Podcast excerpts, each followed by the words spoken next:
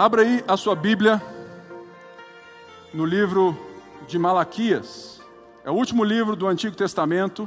Se você não sabe aonde fica, só ir em Mateus, volta três casas, você chega em Malaquias. Hoje nós vamos refletir sobre Malaquias 2. Senhor, nessa manhã, estamos diante da tua palavra. E toda reverência, respeito, nos faz tremer, porque nós queremos te ouvir, queremos ser transformados por ela. Por isso, Pai, me ajuda neste momento, para que eu possa transmitir o máximo que eu consiga sobre a tua palavra, mas que ela transforme, que o Espírito Santo mova no coração de cada um, porque só assim nós vamos ter uma adoração genuína. Amém. Estamos aqui na série Adoração, estamos hoje no segundo capítulo de Malaquias. E vamos ver mais uma forma que ele usa como mensagem para trazer o povo de volta ao coração da adoração. Diz assim: E agora esta e agora essa advertência é para vocês, ó sacerdotes.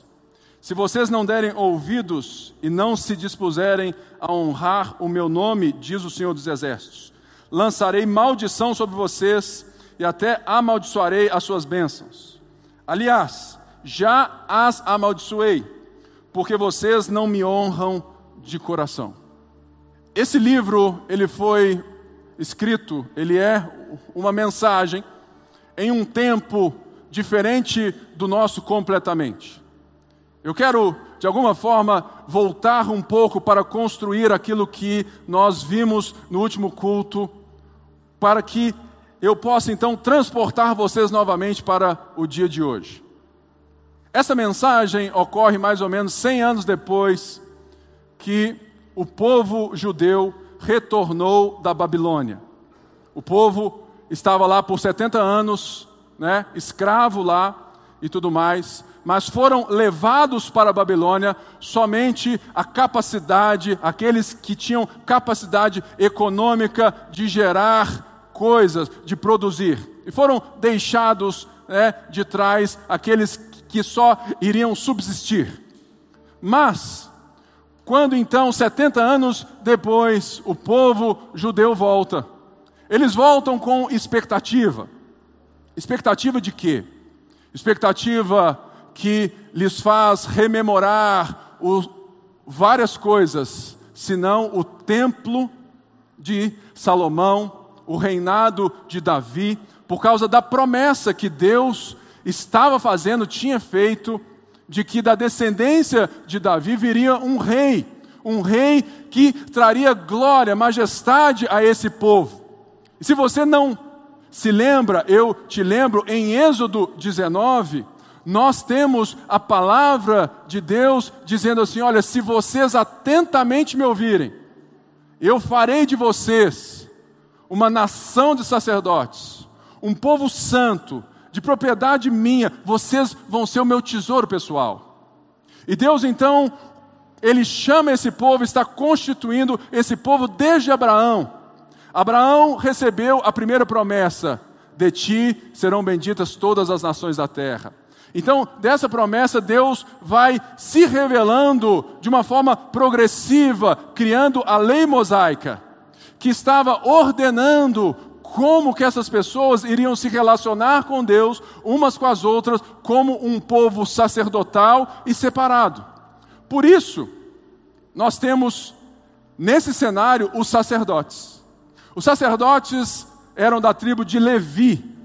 Por quê? Porque para organizar tudo, eles tinham que ter um povo, uma tribo dentre as tribos, para representar e estar o tempo todo focados no ensino da palavra de Deus e representar o povo diante de Deus, por quê? Porque os sacrifícios de perdão, de gratidão ainda eram necessários. Vidas de animais teriam que ser né, dispensadas para que houvesse esse ensinamento e esse perdão. Portanto, quando Deus separa uma tribo dentro de um povo que ele escolhe para si, esse povo tem esse cunho sacerdotal, que basicamente tinham a responsabilidade de oferecer o sacrifício diante de Deus que o povo trouxe. Nós, nós então vimos que esse sacrifício desses, desses então não faz parte da nossa vida hoje, porque Jesus é o Cordeiro de Deus que tira o pecado do mundo. Vidas não precisam mais ser mortas para que Deus te perdoe e te aceite, porque o próprio Deus se fez homem e se entregou em nosso lugar. Aquele que não tinha pecado se fez pecado por nós, para que nele fôssemos feitos justiça de Deus. Portanto, quando esse mensageiro fala assim: agora a advertência é contra vocês, sacerdotes. Ele está falando sobre os levitas, que tinham no templo, e que ele já havia dito no primeiro capítulo, que eles estavam oferecendo sacrifício meia-boca, mais ou menos. E ele até pergunta, né, e fala assim: será que se vocês se encontrassem com o governador, vocês ofereceriam isso aí? E ele então trata no primeiro capítulo sobre esse viés sacerdotal levítico de sacrifício para o perdão de pecados que nós temos em Jesus. Jesus é o nosso sacrifício. Ele se fez sacrifício por nós. Mas existe um outro aspecto sacerdotal que ele vai agora chamar mais atenção, que é o ensino da lei, o ensino da palavra. E ele então está dizendo, fala assim: agora eu quero advertir vocês. Portanto, existe esse contraste entre o sacerdócio levítico e o sacerdócio em Cristo. Porque nós não podemos ler esse livro achando que é Ctrl C, Ctrl V. Eu preciso entender que Jesus é o sumo sacerdote que Hebreus diz que entrou de uma vez por toda no Santos dos Santos e agora eu não preciso oferecer mais nada que perca a vida para que Deus me aceite, porque Deus entregou sua própria vida no seu filho e me aceitou. Portanto, o sacerdócio que nós carregamos, segundo Pedro, está semelhante ao chamado na lei mosaica de Êxodo 19. A diferença é que para manter a sua lei, o seu templo e esse sistema sacrificial, tínhamos os levitas. Agora nós temos um sumo sacerdote que é de outra ordem, da ordem de Melquisedeque. Ele não representa um povo, ele salva e, e restitui a capacidade de uma nação que foi eleita por Deus para ser uma nação sacerdotal. Então, como que eu posso ler essa mensagem, né, deste livro, desse Malaquias, para nós hoje? A primeira coisa é entender que na revelação de Deus, todos somos sacerdotes.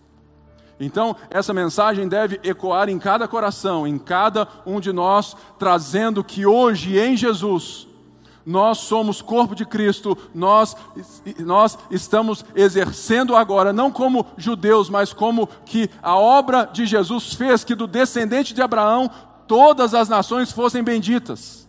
Nós somos a herança dessa promessa e agora somos chamados de reino de sacerdotes, povo de propriedade exclusiva de Deus. Então, essa mensagem não pode ser resumida, eu não posso pegar ela e falar assim, não, agora ele está falando para os pastores para os líderes. Não somente. Eu posso aplicar aos pastores e vou, mas a primeira coisa que, que nós vamos ler aqui é que agora todos nós somos um povo sacerdotal que tem, de uma maneira diferente, uma responsabilidade de representar o povo diante de Deus e Deus diante do povo. Nós não sacrificamos mais mas nós somos um sacrifício vivo diante de Deus. E uma das coisas que nós precisamos aprender é que a nossa identidade sacerdotal nos livra de muitas expectativas errôneas da vida. Portanto, quando eu assumo que eu sou alguém que foi comissionado por Deus, foi feito por Deus para reluzir, para passar uma mensagem, para falar alguma coisa, eu preciso dar atenção a essas palavras. E uma das coisas interessantes é que naquela época, né, eles voltaram cheios de expectativa. Eles acharam que agora ia ser a época. É igual ao Pipe aqui está vivendo hoje. Eu nunca pensei que eu fosse ver o meu time ganhar tanto título na vida. Sério mesmo, eu nunca pensei. Eu nunca pensei que eu fosse ver o Atlético como time de ponta. Porque por muitos anos a gente só lutava para não cair, ficava ali na beirada.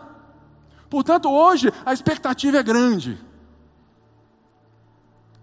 Assim como os torcedores do Atlético, eles voltavam achando que as promessas iam trazer todas essas coisas, mas o tempo foi passando.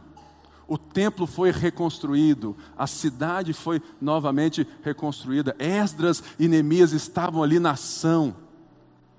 Mas a expectativa criada não foi concretizada. E assim como todos nós que somos egoístas nos nossos corações, quando as nossas expectativas se frustram, a gente nunca olha para dentro, mas sempre para fora.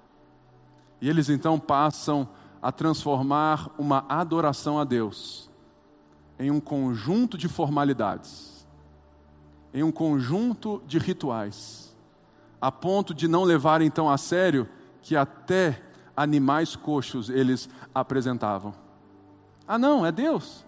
Não, Serve, esse aí serve. Eles haviam perdido o que Deus veio fazer em nós de melhor recuperar o nosso coração e não as nossas circunstâncias. E eu sei que todos nós temos o mesmo problema. Todos nós criamos expectativas, e agora, por isso que eu trouxe essa série, é uma hora que nós estamos saindo de um tufão chamado Covid-19.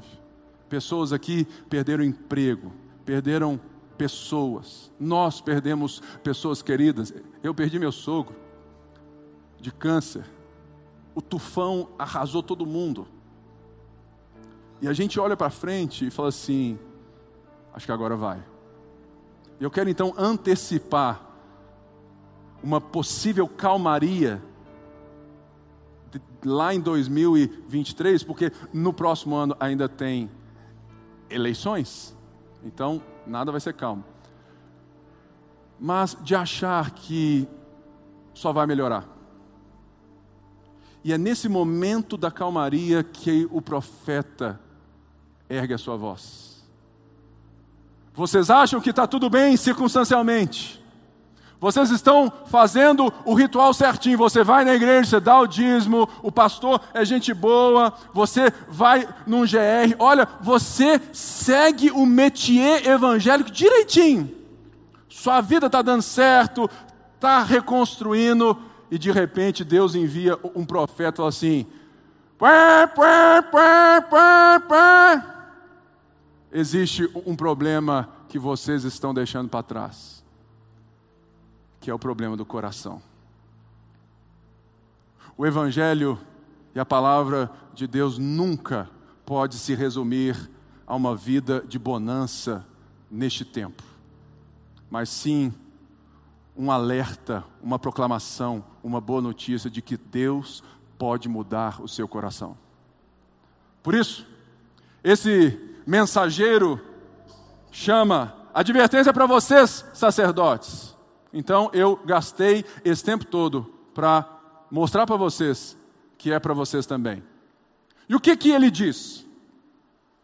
Se vocês não derem ouvidos e não se dispuserem o coração a honrar o meu nome. Aqui nós vemos já de cara o problema. O problema é que sacerdote não tem mensagem própria. Sacerdote representa. Assim, como todos nós que fomos feitos a mensagem, de fato a imagem de Deus, nós não temos mensagem própria, nós refletimos, nós somos espelho, nós proclamamos aquilo que ouvimos e vimos. nós, como povo de Deus, a primeira ação sacerdotal não é falar, é ouvir. E Deus então manda esse mensageiro, fala assim: ei, por que vocês pararam de ouvir? Vocês acham que conseguem dar mute na minha voz? Olha eu aqui de novo.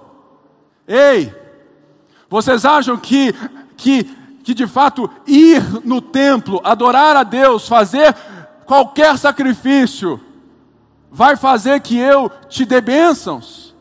Ei, eu não sou o meio para o seu sucesso, eu sou um fim para a sua vida. Você vive para a minha glória. Portanto, destampem os ouvidos. Ele está dizendo: olha, se vocês não derem ouvidos, e se você for ver, Jesus nos chama as mesmas coisas. A voz profética é como o Clélio disse, é a ação graciosa de Deus, vindo novamente, falou assim, cara, não vai por aí. Não vai por aí. A lei é o aio para Cristo, é o aio para o Salvador. A voz profética são as balizas que conduzem a nossa jornada, falando: olha, ouça. Então eu quero te perguntar nessa manhã, a qualidade da sua audição, como alguém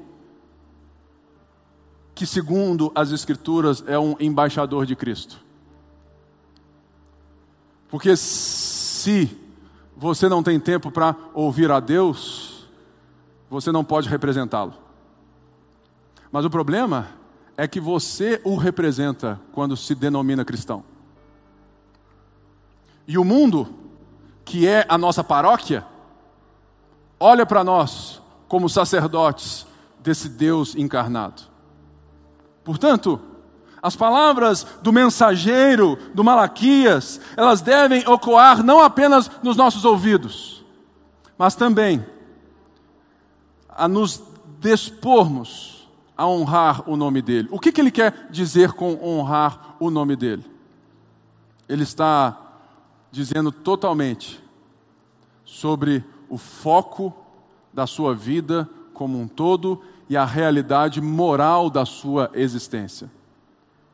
O que nós precisamos aprender é que as Escrituras Sagradas, a Bíblia, ela o tempo todo ensina sobre adoração não como um ato de levantar as mãos, mas como um ato de viver se dispondo, anunciando como? Com a sua própria vida, com a sua vida transformada. O que nós precisamos entender é que o sacerdote, ele precisava de ter duas coisas para ser um bom sacerdote: pureza e identidade. Pureza e identidade. Por isso, honrar não é falar bem, honrar é viver de acordo com. Por isso, então, ele chama, fala: olha, se vocês não me ouvirem, se vocês não honrarem o meu nome, lançarei maldição sobre vocês. E ele diz assim: aliás, até amaldiçoarei as suas bênçãos, porque um reino sacerdotal, o, esses, esses aqui, esses levitas, eles tinham, porque não tinha rei naquela época mais. A influência deles era tamanha, eles governavam a nova nação. Eles eram a voz que estavam direcionando muita coisa. E ao não ter coração em Deus, a não ouvir a Deus, eles começam a liberar bênção sobre o seu povo, que Deus fala assim: a sua bênção é maldição para as pessoas. Semelhantemente, nós, então, é como líderes agora, eu, como um pastor, chamado pastor dentro do corpo de Cristo, eu preciso ler isso e ver a responsabilidade que, que eu tenho quando eu ensino, não apenas aqui, mas em qualquer lugar. Em cada conversa nossa, seja em casa, seja num GS, seja num culto público, aquilo que for, existe uma responsabilidade de que aquilo que eu digo que é de Deus para você, Deus está dizendo a esses levitas, assim, até isso se torna maldição, porque vocês adulteraram a palavra de Deus. E ele segue então e diz assim no verso 3: Por causa de, por causa de vocês eu destruirei a sua descendência. Esfregarei na cara de vocês os excrementos dos animais oferecidos em sacrifícios em suas festas e lançarei vocês fora com os excrementos. Então vocês saberão que fui eu quem lhes fiz esta advertência para que a minha aliança com Levi fosse mantida, diz o Senhor dos Exércitos. Naquela época, por causa né, de todo esse sistema de oferecer, eles separavam aquilo que Deus queria e eles levavam o excremento, o cocô, o couro, tudo para o lado de fora. Olha só o peso dessas palavras. Deus está dizendo que vai levar não apenas o cocô para fora, o couro para fora, ele vai levar os sacerdotes também. Sai todo mundo. Lembrando que no capítulo 1, ele fala assim: era melhor fechar o templo, porque aquilo que vocês fazem é um desserviço a mim.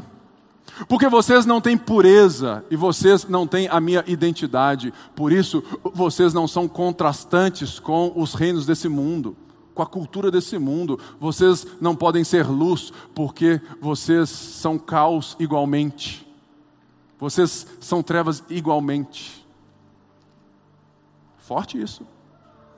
Então ele dá um exemplo no verso 5 do verdadeiro sacerdócio ao dizer assim: a minha aliança com ele, com quem? Com Levi, foi uma aliança de vida e de paz, que na verdade lhe dei para que me temesse.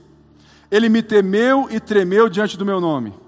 A verdadeira lei estava em sua boca e nenhuma falsidade achou-se em seus lábios. Ele andou comigo em paz e retidão, e desviou muitos do pecado. Se Deus está dizendo aos aqui, falou assim, sacerdotes, vocês estão achando que eu estou feliz com vocês, que eu estou aceitando vocês porque as circunstâncias são calmas. E vocês criam em mim uma expectativa, porque vocês não sabem o tempo. Imagina, gente, se naquela época as pessoas querem adiantar as expectativas de Deus acham que Deus está atrasado. Imagina na nossa cultura hoje, aonde nós não conseguimos ficar cinco minutos mais na fila de um médico e ainda posta marca o médico reclamando que ele atrasou, denegrindo a imagem dele. Por quê? Porque você está no seu direito. Nós somos um povo fast food que querem as coisas aqui e agora e a gente traz para a nossa relação com Deus esse sentimento. De quando Deus não responde na sua hora, no seu momento, você acha que Deus não está fazendo nada. Aí você, ainda mais, assim, recebe algo pior, alguma má notícia, você fala assim, viu? Deus está de sacanagem comigo. Deixa eu te dizer uma coisa. Deus ele é onipotente, onipresente, onisciente, criador dos céus e terra. Se Ele está te, te levando na trajetória que você está vivendo hoje, não é porque alguém fez algo errado, mas é porque você pode dispor seu coração a aprender ser transformado por Deus nas circunstâncias que você está inserido. Porque o compromisso de Deus não é te dar as melhores circunstâncias, mas é dar as circunstâncias necessárias para que seu coração não se corrompa e seja dele. E é isso que Deus está dizendo. Falou assim: olha, eu vou amaldiçoar, por quê? Porque se contrário, vocês vão se perder ainda mais. E aqui então ele cita, falou assim: quem é o sacerdote? Bom, bom, que eu aceito. Aquele que teme e treme o meu nome, ou seja, aquele que vive a vida a partir da audição e não a partir daquilo que entende e fala. A nossa vida e a vida de um de um bom sacerdote, ela começa na escuta. Porque é pela escuta que eu me maravilho com Deus, que eu conheço a Deus e então eu temo e tremo. Não é medo de Deus nos castigar, é medo de nós não caminharmos com Deus. Por isso, o primeiro movimento de adoração que eu e você temos que fazer na nossa vida, pensando aí no próximo ano, é tirar Deus do mute. E ele diz mais: que a verdadeira lei estava na sua boca. É lógico, se ele ouviu a verdadeira lei, se ele se atentou à palavra de Deus, ele vai falar daquilo que ele recebe de Deus. Você só dá o que você tem. Você só expressa o que você está cheio. E esse sacerdote estava cheio de Deus, então ele conduzia as pessoas. Ele falava da esperança, da boa notícia. Ele instruía as pessoas no caminho correto. E, e diz aqui que ele andou comigo em paz e retidão. Todas as vezes até aqui que Deus fala na sua palavra que alguém andou com ele é justamente alguém que viveu a sua vida numa total entrega a Deus, que a sua vida moral e ética estava em santidade. E santidade, lembrando, não é algo que eu faço para ter Deus, é algo que eu vivo em gratidão ao Deus que me salvou. Lembrando, irmãos, nós não estamos dizendo aqui sobre religiões, porque o pensamento das religiões é um só você faz algo para Deus ou para os deuses e Deus te aceita. O Evangelho é Deus veio até você, Deus te aceitou e por isso agora você tem capacidade de, ver, de viver para a glória de Deus. Então, andar comigo é justamente ter essa noção de uma vida totalmente entregue aos preceitos, aos valores, aos caminhos de Deus. E ele diz assim: e desviou muitos do pecado. Porque todo sacerdote é influência. Vocês, às vezes, não percebem né, que, por se denominarem cristãos, as pessoas estão ouvindo vocês e decodificando a, a, sua mensagem, as suas palavras, as suas ações com aquilo que elas entendem ou esperam de um cristão. Portanto, se você não acha que você exerce uma liderança, uma influência como sacerdócio real, todos nós exercemos influência sobre alguém. Imagine então os líderes dentro dessa comunidade sacerdotal. Imagina nesse contexto levítico que eles eram, os representantes. O que eles falavam, o que eles ensinavam, levava uma boiada com eles. E a gente vê, irmãos, a igreja evangélica brasileira pregando um falso evangelho e levando boiadas com eles. Pessoas mil, por quê? Porque querem falar da expectativa, do mundo presente, do sucesso material, e ao prometerem isso, estão deixando de falar de um Deus que transita em todas as coisas, em todas as circunstâncias, para transformar seu coração mais dói. Mas é melhor essa vida de transformação que dói com Deus que fez todas as coisas do que uma matrix, uma vida de ilusão que no final nada para na sua mão. O sacerdote influencia as pessoas para o bem, ele influencia toda uma nação. E por isso eu faço mais uma pausa aqui para transmitir as lideranças. Eu sei, muitos aqui dispuseram o coração para mim, me escutam, me levam a sério. Olha o tamanho da minha influência. Mas qual é a atitude, então, correta que nós temos que ter com os nossos líderes?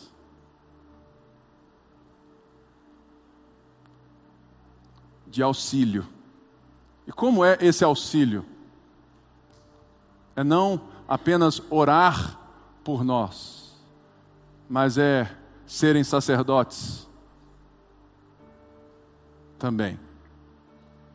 Porque, diferente desse contexto de Malaquias, aonde tinha essa tribo separada que representava e tinha essa mediação, agora todos nós somos unidos por um só mediador, Jesus Cristo, o um homem. E todos nós recebemos dons e talentos dentro, dentro de um só corpo, somos um só corpo em Jesus. E dentro desse corpo, Deus separou alguns para liderarem esse corpo, ensinando, formando segundo as Escrituras. Eu já vivi muito dentro de liderança evangélica para saber que quando alguém quer dominar, é só não dar conhecimento.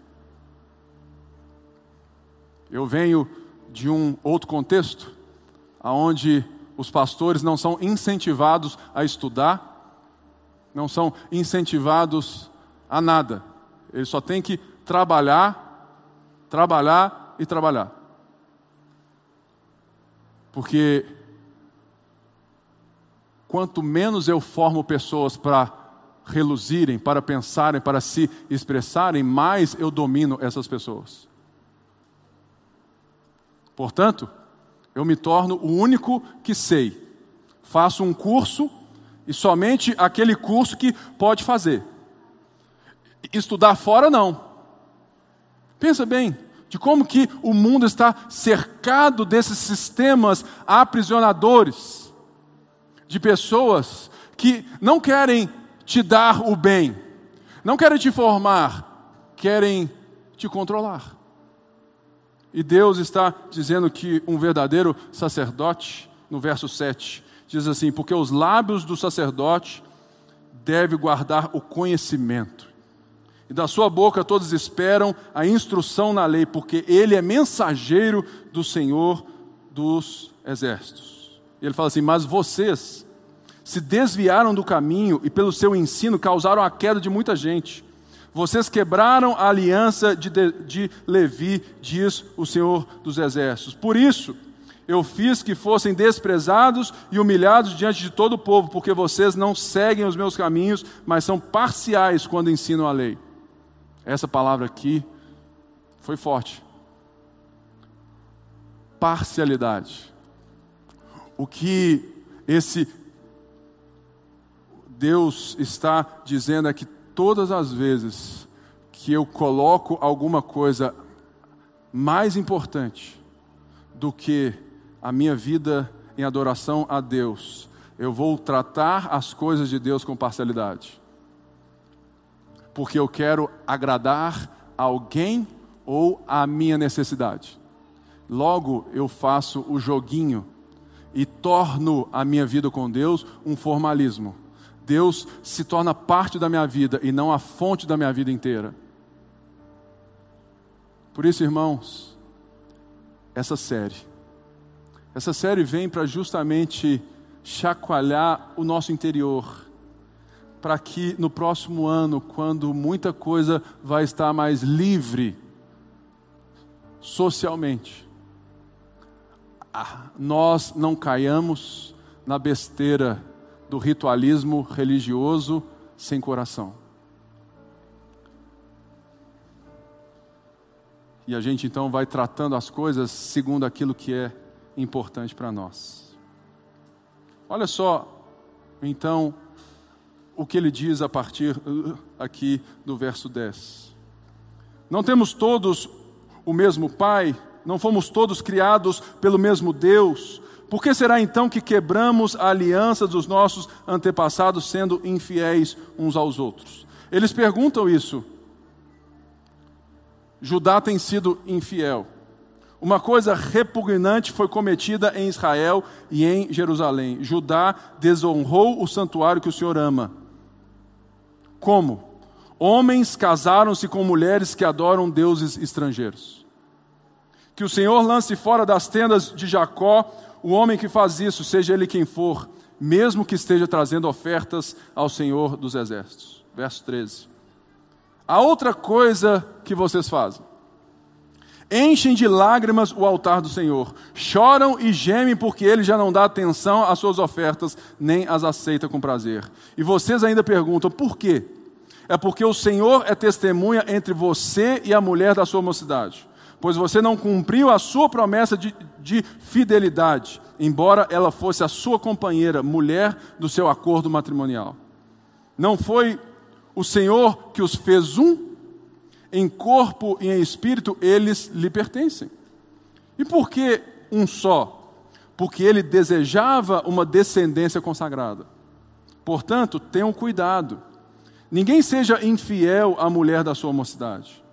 Eu odeio o divórcio, diz o Senhor, o Deus de Israel. E também odeio homens que se homem que se cobre de violência como se cobre de roupas, diz o Senhor dos exércitos. Por isso, tenham bom senso, não sejam infiéis.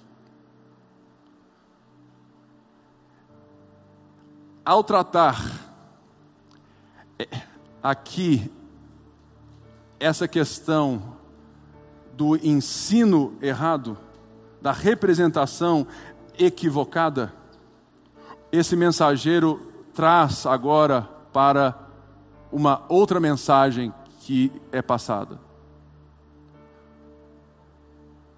Os homens estavam deixando as suas mulheres judias por nada, para se casarem com outras mulheres de outras nações e assim, de alguma maneira, receberem, quem sabe, as bênçãos também dos deuses delas e permitir que outras formas de ver a vida, de adoração fossem permitidas diante de um povo que foi escolhido por um Deus vivo para serem uma nação santa. E Deus fala que isso é desonrar a sua adoração. Olha o que que Deus está trazendo Enquanto tem muita gente achando que adorar a Deus é levantar as mãos, é cantar músicas e é fazer isso e aquilo, saiba, querido, que a sua vida é o que adora a Deus. E ele está dizendo então algo que é muito sério. Que vocês fizeram promessas. Hoje em dia, nós temos lá os votos voluntários, né? Vai lá a, a noiva e fala assim: Ai, amor, porque eu te amo tanto, nós vamos ser tão felizes quando a gente casar e tudo mais, né? Irmãos, o casamento não é uma declaração de amor, é uma promessa. É por isso que nós, pastores, lemos para vocês e vocês repetem que vocês serão fiéis na alegria e na tristeza, na saúde ou na doença, até que a morte os separe.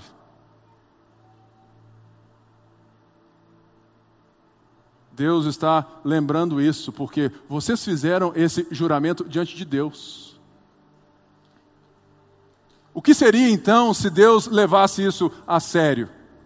Deus está aqui dizendo: Eu levo a sério. Eu levo a sério. Porque um reino de sacerdotes, uma igreja que quer ser luz e sal neste mundo, não pode viver segundo as outras culturas. Lembrando que a lei mosaica permite o divórcio e Jesus também regulamentou isso, permitindo diante de algumas circunstâncias. Adultério e abandono, violência e várias outras coisas que estão dentro disso aqui. Mas o nosso problema é que quando nós paramos de ouvir a Deus, quando Deus para de ser todas as nossas coisas, nós vamos nos metendo nesses problemas da vida e a nossa vida perde relevância, porque nós tratamos a vida como algo comum, como as outras pessoas vivem. Ah, não, eu vim para ser feliz, eu nasci aqui para trabalhar, ganhar dinheiro, ter minha casa, meus filhos, e a sua vida não tem esse calor do sacerdote, da influência, da relevância de construir um povo de fazer parte de um povo com pureza e identidade. E ele termina e fala assim: olha, tenha um bom senso. Porque, ele, porque os sacerdotes estavam largando também as suas esposas da mocidade por qualquer coisa. E eu lembro a questão da expectativa dependendo do tamanho da sua expectativa, se ela for maior que a sua fé, a sua fé muda de lado para gerar o resultado da sua expectativa. O que Malaquias nos chama hoje é para dar ouvidos, para que a sua fé não apenas seja mais forte que a sua expectativa, mas que as suas expectativas sejam criadas a partir da sua fé e não de colocar Deus nas suas expectativas, querendo pela fé gerar os seus sonhos encantados. Porque aí sim nós vamos lembrar do texto que ouvimos há pouco tempo aqui, Romanos 12. Rogo-vos, pois, irmãos, pelas misericórdias de Deus, que apresenteis os vossos corpos como sacrifício vivo, santo e agradável a Deus, que é o vosso culto racional. E não vos conformeis com esse século, mas transformai-vos pela renovação da vossa mente, para que possam comprovar e experimentar qual seja a boa, perfeita e agradável vontade de Deus. E é por causa disso que eu trouxe essa frase de Augustus Nicodemos para nós encerrarmos a nossa mensagem.